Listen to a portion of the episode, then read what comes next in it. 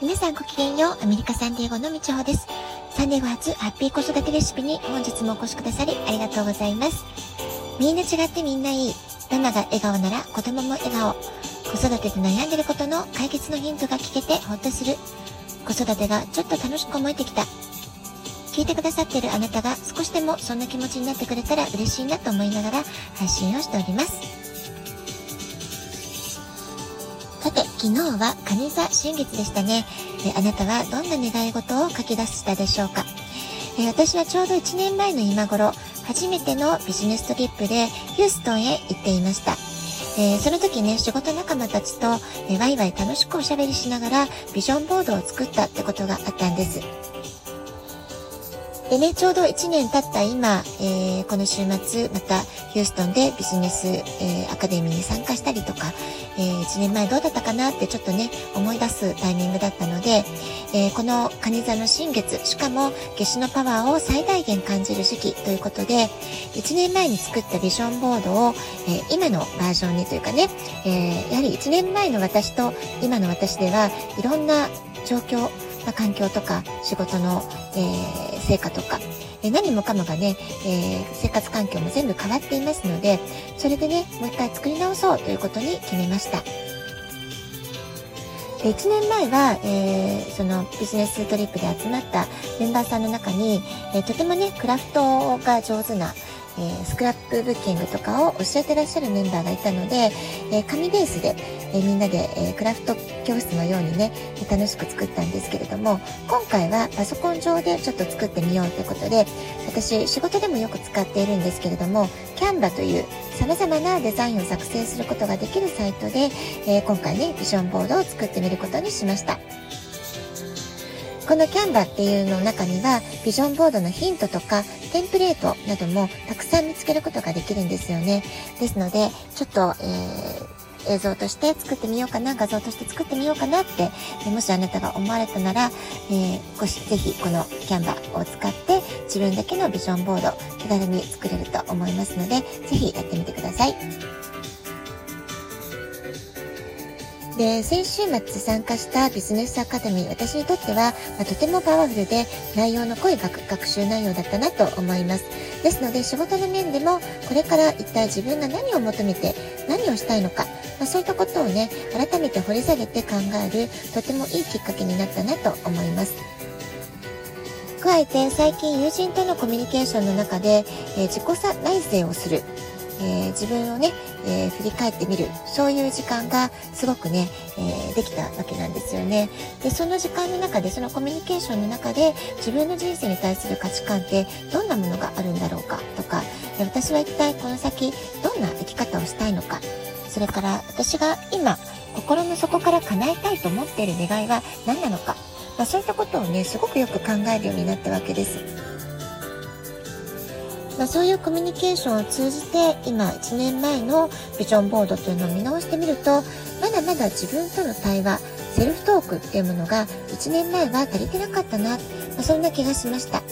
というのはどうしてもね自分の意見自分の願いと言いながらも周りの意見に実は流されていたりあるいは影響を受けすぎている部分があったりどこまでが周りの他の方の影響を受けたところで、ど、どこが自分の本当の願いなのか、まあ、その辺の線引きがね、あまり明確になってなかったなって、まあ、そういう反省点があるわけです。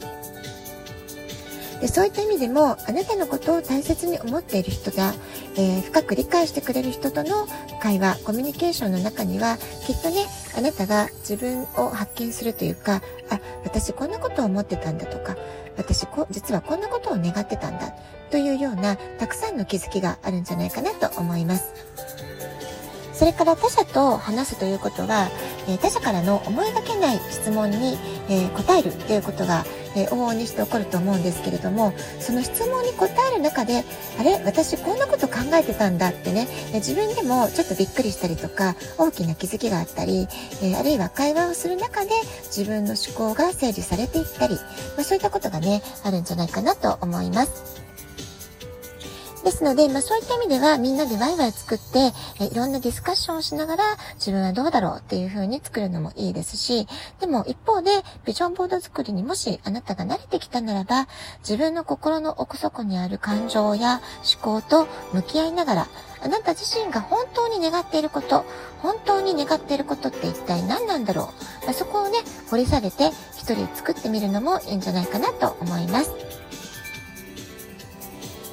それから最近感じるのは仕事上の関係性でも普段の人間関係においても相手のことを理解するための質問力というのかな。質問をどれだけいい質問を相手に投げかけることができるか。どれだけの質問を、えー、持っているか。引き出しを持っているか、まあ、こういったことがねとても大切なんじゃないかなというふうに思います。先日のビジネストレーニングでも感じたことなんですけれども、えー、スピーチなどでもね聞いてる人聴衆に質問を投げかけるとか問いかけるとか、やはりね、相手に考えさせる、そうした話し方をする人ってね、すごくね、やはりね、お話が上手だなって思ったわけなんですよね。であるいは、すごく難しい内容、あるいは、とても込み入ったコンセプトなんかを説明する際、とても分かりやすい、身近な例え話で表現する。まあ、こうしたこともね、えいいスピーカーの特徴なんじゃないかなってことを改めて感じました。で実はねこのビジョンボード作りでも同じことが言えるんだと思うんです。えー、まあ、話してスピーカーさんは聞いてる相手聴取に対して質問を投げかける問いかけるってことが有効だと思うんですけれどもビジョンボード作りの場合は自分自身に対して、えー、質問を投げかけるどんな質問を投げかけていくかまあ、その質問によって自分のこうリフレクションというのかな自分の本質的な思いであったりとか本質的に願っていることとか、まあ、そういったことがね、えー、綺麗に浮かび上がってくるんじゃないかなと思うんですよね。ですのでやはりいい質問をするってことがすごく大きな鍵になってくると思います。あなたはこれまでビジョンボードというもの、まあ、ドリームマップと言われたりもしますけれども作ったことがあるでしょうか？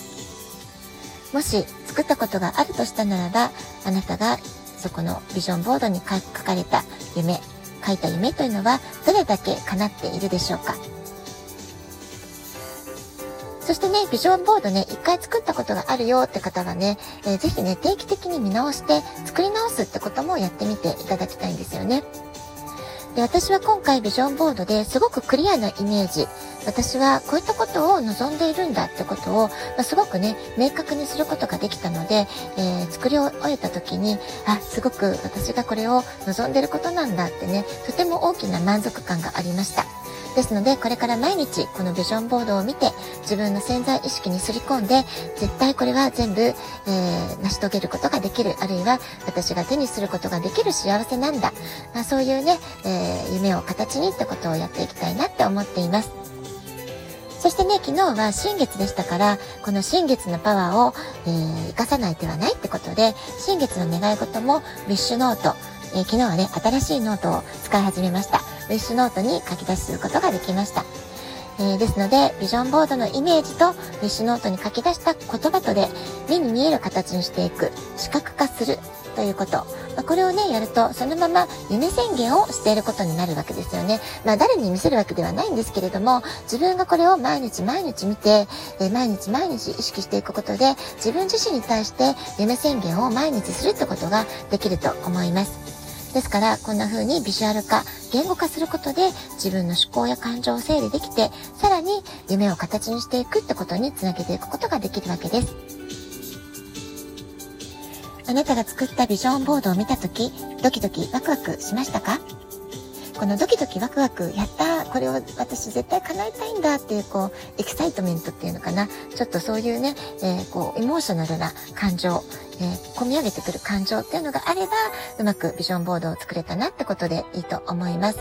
で、逆にね、ちょっと気をつけてほしいのは、あなたが与えられた役割とか、周りの期待に応えるための目標になってませんかってことはね、ちょっとこれ要注意、えー、チェックポイントになるわけです。